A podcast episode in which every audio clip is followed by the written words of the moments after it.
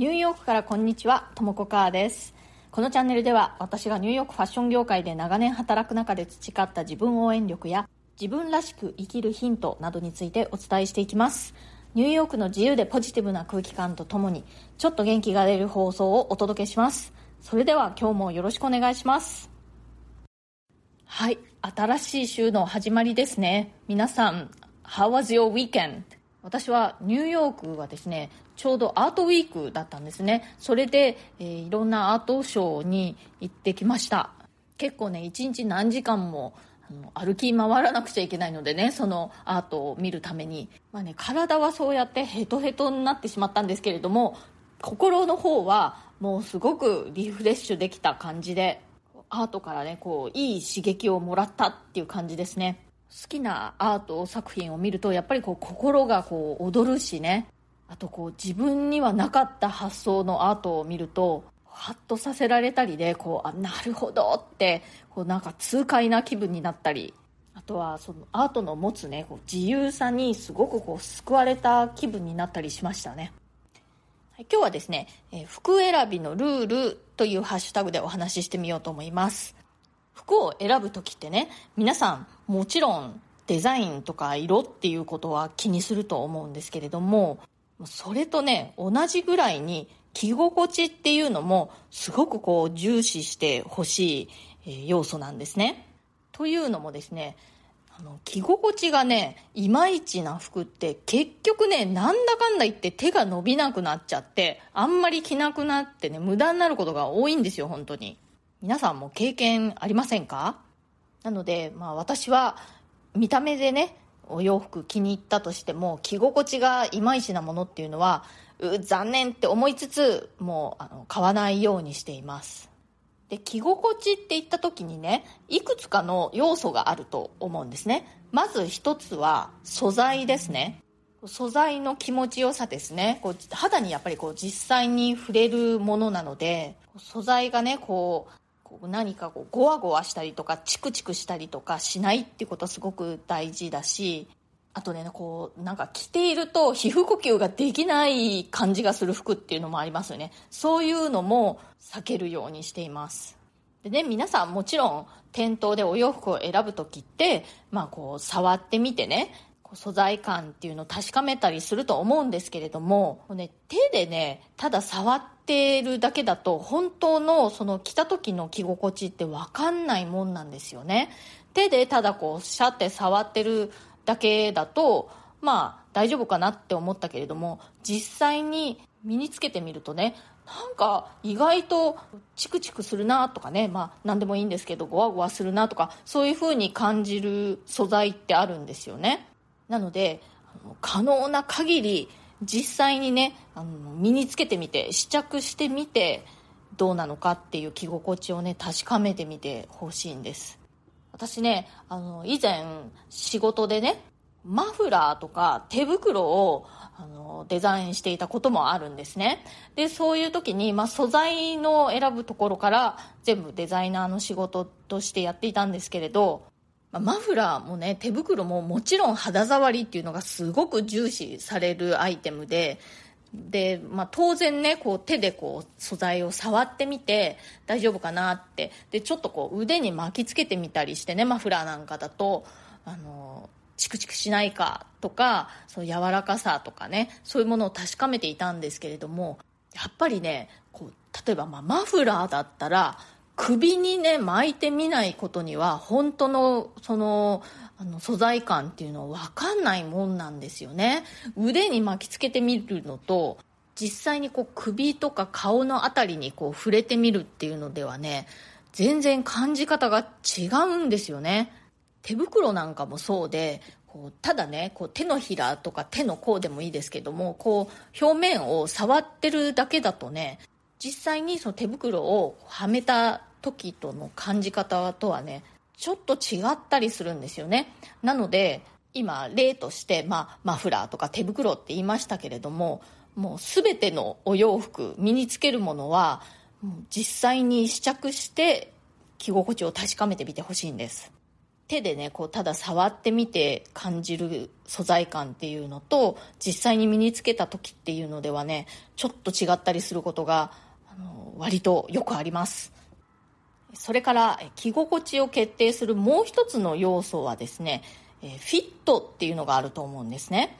サイズがあの合ってるかどうかで、まあ、サイズだけではなくてその洋服がこう肌に触れるその締め付け具合とか緩み感っていうのが自分にとって心地いいものかどうかっていうことですね。でね、これがね、こうサイズ、まあ皆さんご自分の洋服のサイズ大体これかなっていうのを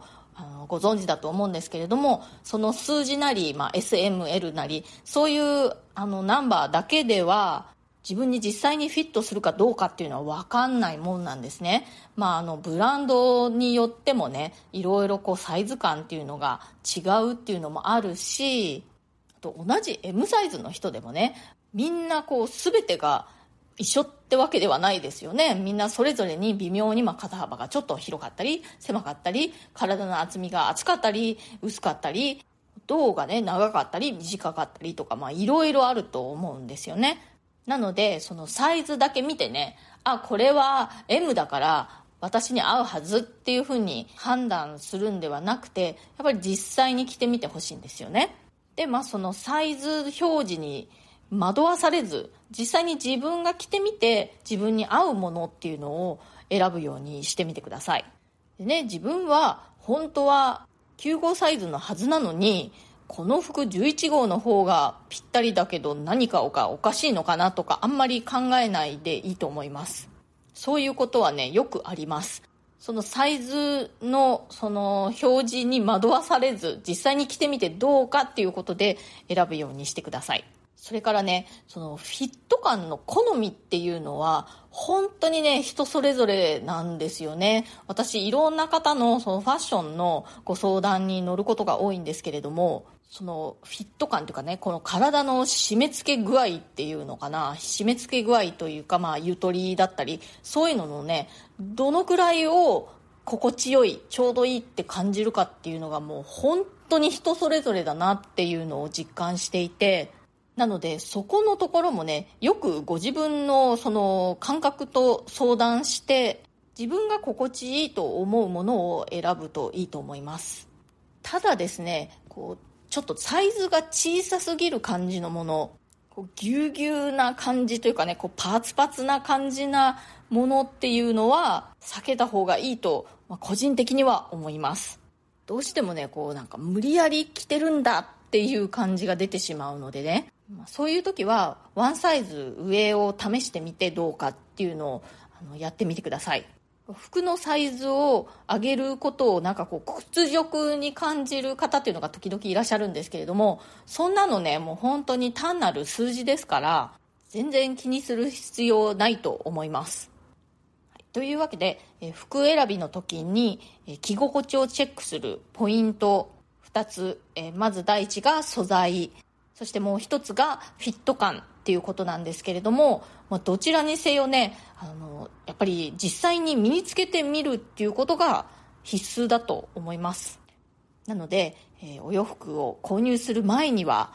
ぜひね面倒くさがらずそして気遅れせず実際に試着してみるっていうことをね強くお勧めします。素材感っていうのはね手で触ってみるだけでは本当に着た時の感じっていうのはわからないしあとフィット感もねこう鏡の前でこうハンガーにかけたままこう体にこう当ててみるだけではやっぱりわからないんですよね。実際に身につけてみて初めてわかると思います。はい、えー、コメントのお返しをしたいと思います。スランプは誰にでもある。じゃあどうするの放送回にコメントいただきました。ヘーゼルさんから。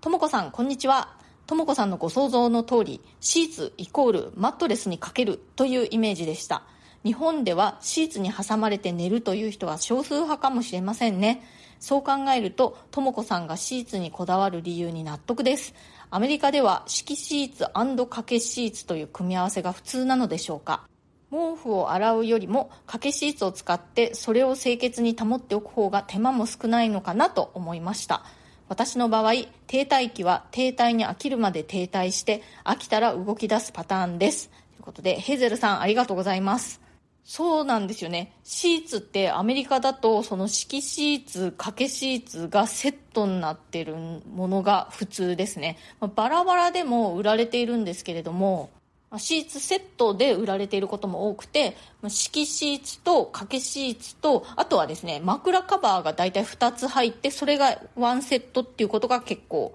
あのよくあります。でベッドのねあのサイズによってシーツのサイズも変わるっていう感じでそれがねこうちゃんと表記されていてツインとかクイーンとかキングとかそのサイズによって、えー、選ぶという感じになっていますでね敷シーツの方はね大体このボックスシーツって言ってそのマットレスにねあのピタッとはまるようにこう立体的に縫われているんですよね。で端っこはゴムが入ってたりしてこうぴったりとベッドのマットレスにかぶせることができるようになっているんですね。で掛けシーツはま普通に1枚のあの長方形のシーツですねいわゆる。なのでそうあのおっしゃる通りねシーツに挟まれて寝るっていう感じになります。なので、まあ、シーツをねこうあの洗って清潔にしておくと毛布とかねカンフォターって、まあ、布団とかはそんなにしょっちゅう洗わなくてもいいっていう感じですね。それからヘーゼルさんのこの停滞期の過ごし方停滞に飽きるまで停滞するっていうこの気持ちの余裕がすごいですね。まあ、でもね確かにね停滞期ってずっと続くわけじゃないですからね。だからまあ停滞期が来たらあ今はそういう時かっていう感じで、まあ、慌てず騒がず飽きるまで停滞するっていうのもまあありですよね。ヘーゼルさんありがとうございました。それから毎日の服選びが楽になるコーデを3ヶ月単位で考える方法。これはですねちょっと前の放送になります。5月の13日の放送でした。元の放送のリンクを貼っておきますのでまだお聞きでない方ぜひこの機会に聞いてみてください。春巻さんからコメントいただいております。ともこさんこんにちは。今日も興味深い内容で楽しく拝聴させていただきました。私は40代後半ですが普段シンプルなスタイルになりがちなのですがまた似たような洋服を買ってしまったなど時々洋服を見返すと同じようなスタイルばかり着ているので今回の内容を参考に早速行動してみようと思います。年齢を重ねながらファッションも楽しみ続けていきたいです。ニューヨークは様々な国籍スタイルの方がその人らしく気取らない雰囲気のファッションが似合う街だなと感じます。ということで春巻さんありがとうございます。そう、このね、あの、3ヶ月単位で自分のコーディネートをね、大体こう決めておくっていうのは、毎日の服選びがね、簡単になるという意味でね、とってもおすすめです。このね、3ヶ月っていうのがちょうどいい感じなんですよね。もう、あの、ロングスパンでね、もっと長い期間で自分のスタイルとは何ぞやって決め込んでしまおうって思うとね、結構ね、簡単にはそう、あの、決めきれないところが出てくるんですよね。あと逆にね、週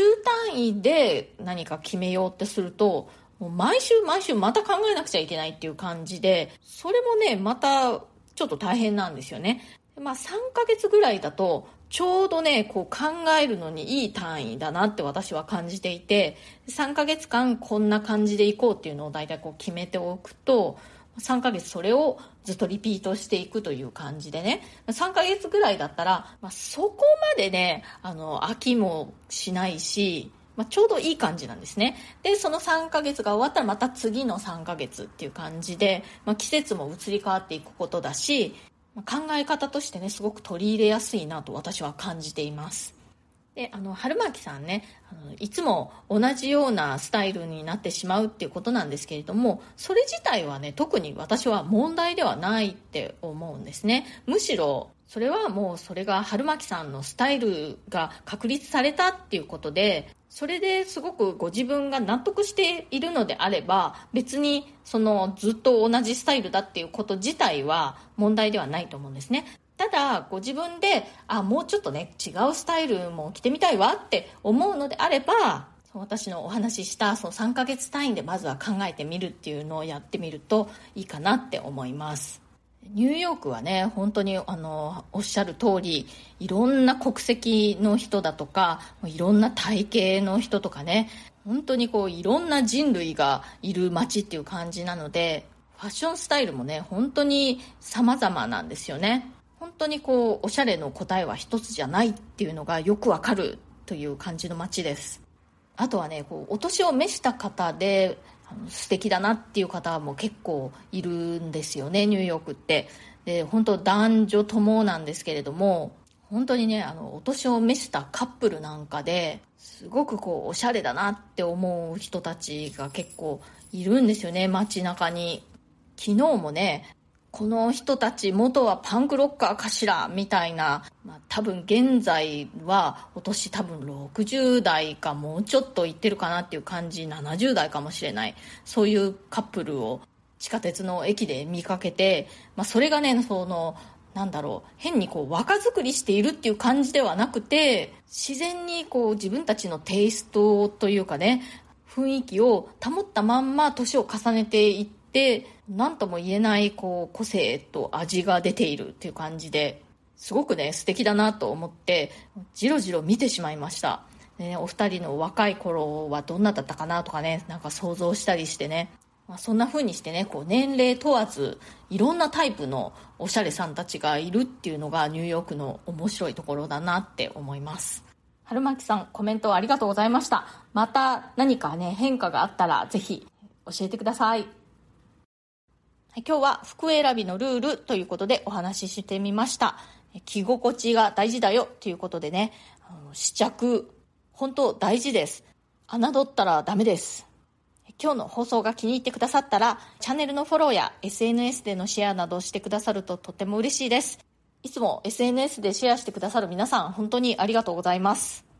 それからコメントやご感想、ご質問、リクエスト等、絶賛お待ちしておりますので、えー、ぜひぜひお気軽に送ってください。コメントには全て声でお返事しておりますし、ご質問等にも、えこの放送を通じてお返事しております。それからプレミアム放送も配信中です。週に2回程度、通常放送よりももっと近い距離感で、より具体的な入浴生活の話や仕事の裏話、プライベートな事柄などについてお話ししております。お申し込みは、ボイシーのウェブサイトからがお得になっております。このチャプターにプレミアム放送一覧のリンクを貼っておきますので、ご興味ある方はぜひチェックしてみてください。そしてそのリンクからお申し込みもできるようになっております。今日も最後まで聞いてくださってありがとうございました。それではまた次回、ともこかーでした。